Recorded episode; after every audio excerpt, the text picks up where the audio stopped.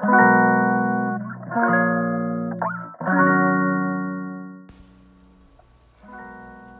んにちは。はい、今日は5月の16日火曜日。はい、と大阪北節で心に丁寧にご機嫌な暮らしの始まりとなる少人数ヨガのレッスンをしたり、月の満ち欠けに沿ったあなたに寄り添うオリジナルアイテムのお届けをしています。月の月花です。このラジオでは最近小中大の同級生と結婚した夫婦の暮らしの話、会社員を辞めフリーランスで働くこと、生きること、暮らすことをテーマになんだか聞いていると心に丁寧にご機嫌になっちゃう暮らしのラジオです。はい、こんにちは。今日はお昼の放送です。今またもやコーヒーを入れながらです。このラジオ結構コーヒー入れながらね、いつも撮ってますよね。ね今日は朝からちょっとドタバタといろいろねやることとかお仕事を終わらしてもう机の上がですねすごいことになってます。ちょっと後でインスタに載せようかな。ね最初このお家に来た時にあのダイニングを選びに行ったんですけどそうなんかねあの最初の家具なんかダイニングとかって一生使えるじゃないですか。私ねこれからね家族が増えたりもそうですしねお客様もいっぱいね来てくださるお家なのでねなんかダイニングすごい大切にしたいなって思っててそういろんなねダイニングショップとかインテリア屋さんとかね皆さんにおすすめも聞いたりしていろんなとこ見に行ってですね。そうもうどこも可愛すぎてねえなんか木の素材とかによってもやっぱり全然違いますし形とかあの安定感とかそうサイズもですよね。そうで結局ね最後に選ばれたのはウニコのあのエレムトだったかな？っていう種類の足がちょっと斜めになっててドーンとどっしりしている形のですね明るいお色のダイニングテーブルになったんですけどこのサイズがなんかちょっと大きめのサイズとちょっとちっちゃいかなだけどベーシックってこれだよねみたいなぐらいのダイニングのサイズがあってもう最後にめっちゃ悩んでですね。でも彼とまあ今のお家より狭い家にこれから引っ越さなければいいかってことで。そうあのとっても大きいかなって思うダイニングのサイズ。160かな？サイズ？170だったかな？どっちだったかな？教えちゃったんですけどのサイズにしたんですけどもう大正解でした。本当に良かったと思ってて私もね日中お家で仕事をしますしそうねご飯食べるのもゆったりそうゆとり取れながらできますしそうねあの来客もね来ていただく方が多いのでその時もなんか詰め詰めにならずにゆったりねできる感覚もありますし本当に良かったって思うなんか大きなお買い物の一つでしたね。よかった。ねえなんかそうなんですよ。やっぱり長く使えるものだったり本当にこれだって思うものを何て言うんですかね。自分のものとしてお家に置いていきたいって本当にね最初このお家に引っ越してきてから改めて思っていて。そう。ねなんかお値段はちょっとなかなかねのねやっぱり家具なので大きいお値段ねびっくりしたけどこれがこれから何十年80年ぐらい生きるとして80年はやりすぎか。あ ねこれからのことを考えたりいろんな歴史を積み重ねていけるこのテーブルとねっていうのを考えたり日割りにでね計算したらね安いですよね。とか思いながら。ねそう。そうなんですよね。っていうのでお迎えしたダイニングでしたけど本当によかった。これからねいろんな歴史がここに刻まれていくのも本当に楽しみだなと思って。そうでお椅子もですね全部あの違う種類でやりたかったんですよね。なんか一脚がもともと1人暮らしの時にあの家具屋さんのあのセレクトショップでもうこれだっていうその時の運命の椅子に出会ってそれをですね1脚持ってたのでそうウニコでは2脚そうあの高さとかもいろいろあるじゃないですか。なのであの他社がどうなんだろうっていうのが分かんなくて最初とりあえず 2, 2脚いるかっていうので、ね、2脚揃えたんですけどあと1脚ぐらいねなんか運命の子に出会えたらお迎えしたいなって思いながらもう引っ越してきてだいぶ経ってしまいました。ね運命の子に出会えますように。なんかおすすめのところとかあれば教えてください。よし。お湯入れていこう。ね皆さんねなんか物事の選択とかどうしてますか？なんかこれってめちゃめちゃね人それぞれだなと思ってこういう話聞くのめっちゃ大好きなんですけど。ねなんか彼とは結構でもこのものを選ぶとかうーんなんだろうな。こういう大きな選択とかの価値観はすごい似ているなと思ってて。うん。大事にしたい根底は似てますかね？そうやって長く使うものを使っていいものだったり。うん。でもあれですね。機能性重視な彼とあのデザイン性重視な私とでは。ねいろいろ違うので。もうね電化製品系は全部ね彼にお任せして何もわかんないですけど私は。みたいなお話前しましたね。よし今日のマグカップどうしようかな。そうこのもう毎回コーヒー入れる時もそうですけどなんかお水とか飲む時もその時のお気に入りとかその時これで飲みたいっていうマグカップでをですね選んで飲むのが大好きなんです。そう。なんかこういうね一個一個のなんかときめきねお家にいっぱいいっぱいありますよね。いっぱい選んでみたり。ほんと。私こうやってね食卓とかでもいっぱいお皿使うんですよね。なんか目で見る幸せってめちゃめちゃ大事だなって思ってて。でも本当科学的に証明されてるらしいですね。本当にあの美味しく盛り付けたら美味しく見えるって。そうあ美味しく思える そうなんですけど私の彼はですねいかに洗い物を減らすかの達人のようなあの男なので。そう。もうね本当に。私がねいっぱい使っちゃうもんだからあの、彼はねご飯食べた後洗い物してくれるんですけど思ってますよね絶対毎回。ねい食器とかもいっぱい欲しいなと思うけどなんやかんやで使う食器っていつも一緒だしなと思ったらこのままでも楽しめるなと思ったりね今あるものでどう工夫して楽しく何て言うんですかねチョイスしてカスタマイズしていくかとか何かをね足してみていい感じにしていくのとかなんかそういう工夫っの時間もそういう考える時間もなんか心が豊かになるなと思ったり。ねえ。そうなんかこういうねなんだろうな価値観になったのも本当にあれですね社会人終わあ社会人終わってじゃない今も社会人だ。会社員？うん時代からかな就活からも大きくガラッと変わった感じになりますね。うん。そうなんか会社員時代とかもう本当に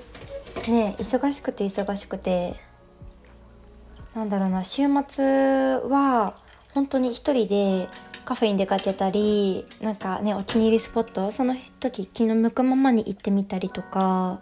そういろんなことをしながらそのその時の大ブ大ブームはですね熊本の三年坂っていうところがあるんですけどそこのあの大書店が私のアナザースカイでした。地下にあるスタイ書店なんですけどそこに併設されているカフェとかも本当にめっちゃ美味しくってもうそこで一生本読んでましたね。その時好きな本買ってそのコーヒー飲みながら読んでみたいな。そうサイクリングしてましたねいつも。そう。あれ何の話してたっけ？あれびっくりするぐらい忘れちゃった。私何の話してました？あそうそう物事の選択か。そうそう。でその時はその後にまあお買い物行ったりもう毎回ねだからその辺のショッピングセンターとかそれできるセレクトショップとか入ってるところはねもう本当に休みごとに行ってたんじゃないかと思うぐらい。であったらねいいのに出会ったらすぐ買って何でも何でも買ってそうっていうのでねちょっと物欲というかなんかそういうなんか何かを消費するっていうことでねすごくなんだろうな自分の心を満たすふりをしていたというか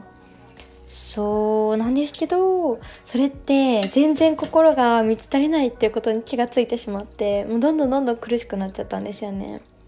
そう物が家に溢れてくるってことも本当にストレスになるし例えば何かを買って飽きるのがしんどくなっちゃうんですよ。やばいですよね。可愛いと思って買った例えば服とかお家のものでもその開墾作業に疲れてしまってなんか疲労感というか全然なんか心が満たされないんですよね。買ったっていうことに対しては満たされてたんですけどそう。あコーヒーいい感じ。ちょっと味見しよう。あいい香り。あもうちょい入れようかなそうなんですよ。でその時にそうなんかなんか人間らしい生き方って何なんだろうなみたいな感じな根本に戻るというか本当に一人暮らしでなんか何でも本当に初めて自分で選択できるようになって、まあ、食事もそうですけど日用品とかもそうですよね。ただ安いものっていうので選択するんじゃなくって本当に自分の肌に合うもの体に合うもの体質に合うものって何なんだろうって一個ずつなんだろうな選択して選んで買って試してやっていく豊かさとなんか忙しすぎてとりあえずこれとこれとこれがないから一旦もう次の休みはこれを買おうっていうタスクが溜まっていってしまう感覚とだからまた全然違うなって感じてそうなんかその豊かな暮らしの感覚ができない自分にとってもストレスになっちゃったんですよね。そう。ねなんか多分自分の大事にしたいところがそこだったんだなってすごい気がついたのがそうその会人会社員時代でそうなんですよ。ねやっぱり会社員の時は何て言うんですか何にも不自由もなかったですし何の不便もないし何にも困ってないしそう本当にね楽しいんですよ。もう自分で何でも当たり前ですけど選択してやることやってそう本当に何かが支障でできないってことがなかったんですよね。なんですけど心が満たされない。この違和感何なんだろうみたいな。そう。でいろいろね私は本当にノートにジャーナリングというか感情を書き出したり今やりたいことのときめきを書いていったりとか、まあ、そういう時間が本当に大好きだったりその本屋さんにふらーって行って、まあ、何も買うとか目的はないんですけどふらーって行って今心にヒットする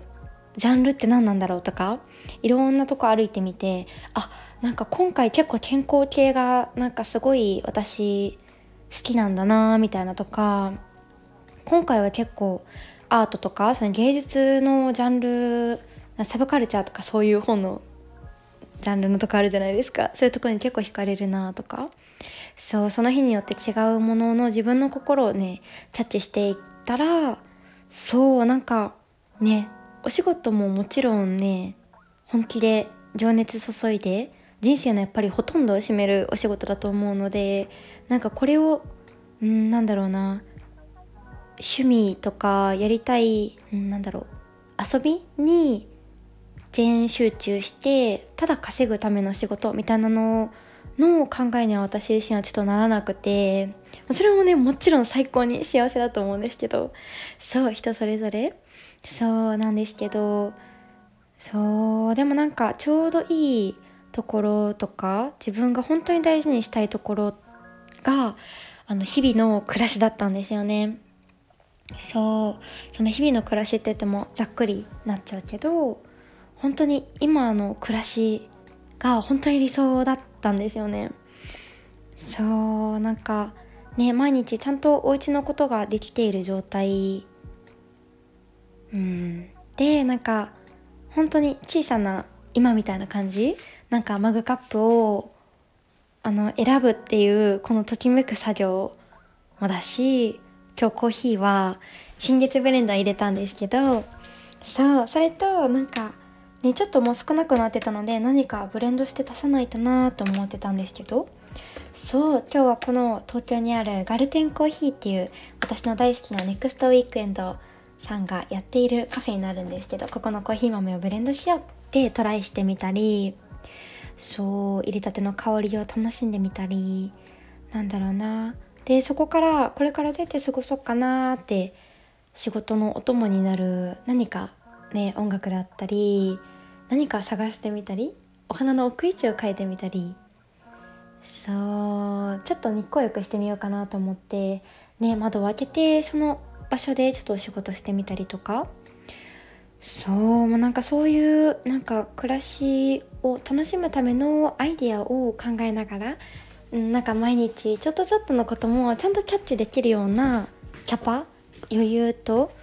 そうなんかそういう心で生活できるっていうのが何より私の健康に心が満たされる健康につながるんだなと思ってそうそこから本当に思考がガラッと変わった感じになりましたね。ねここの大切にしたいことってやっぱりみんな全然違うと思うんですよ。そうもうそれぞれねでも本当に好きなことだったり好きな瞬間だったりなんかそういうねなんかお話を話している皆さんってジャンルは違えど本当に生き生きして本当に素敵なんですよね。そうもうそういうねなんか好きとかそういうのをね話してくださる皆さんとねお話しするのが本当に幸せ、ね、もう大好きなんですけど。私がね全然知らないジャンルでももちろん。そうなんですよ。ねなのでなんかそういうね自分の心をなんかちゃんと丁寧に一個一個になんかキャッチしていく。やっぱ忙しいとねもうなかなかこれって本当に難しいと思ってて私自身がそうだったので。うん。そうなんですよ。ね何でも自分の人生なので今の生活とか今の暮らしとかも選択をしているのは自分だと思っているんですよね。そう。なのでねなんか今なんだかなーって思う方がいらっしゃったらそれはなんかもうお知らせかもしれない。今がもうタイミングなのかもと思って少しね次の週末の1時間だけでもいいのでそう。なんだかちょっとね自分のための時間っていうのをねちょっと見つけてみて、まあ、いろんなねタスクとか次何を買わなきゃいけないもそうだし、まあ、いろいろねやることをもうこの土曜日にしかできないとかもたくさんねもちろんありますよね。あるけどもうそれをですね一旦1時間だけでいいんです。もうひょいっと全部なくしてそう。自然がね自分の心が本当に癒されるなと思ったら自然に行くのもいいし公園でちょっと一人で目をつぶってみるだけでもいいしそうドライブとかでもいいしカフェに行くでもいいしヨガをするとかねお家の中でもそう私だったらコーヒー入れるとかなんかそういう時間でもいいしねなんかそういうことをねちょっとの次の週末にしてもらえたらいいなって思ったりしています。うん。そう本当にね豊かな心。うんなんかせっかくね生きている時間って本当に貴重だなと思ってて私なんか寝る前なんかこれ別に全く病んでるとかじゃなくて本当に心正常なんですけど 本当に夜寝る前にねベッドに入ってはあってなったりそう勇気とねギューってハグする時もそうですしなんだかこうして今自分に体があってこうやってなんだろうな能動的に何かを動かせて感じられる。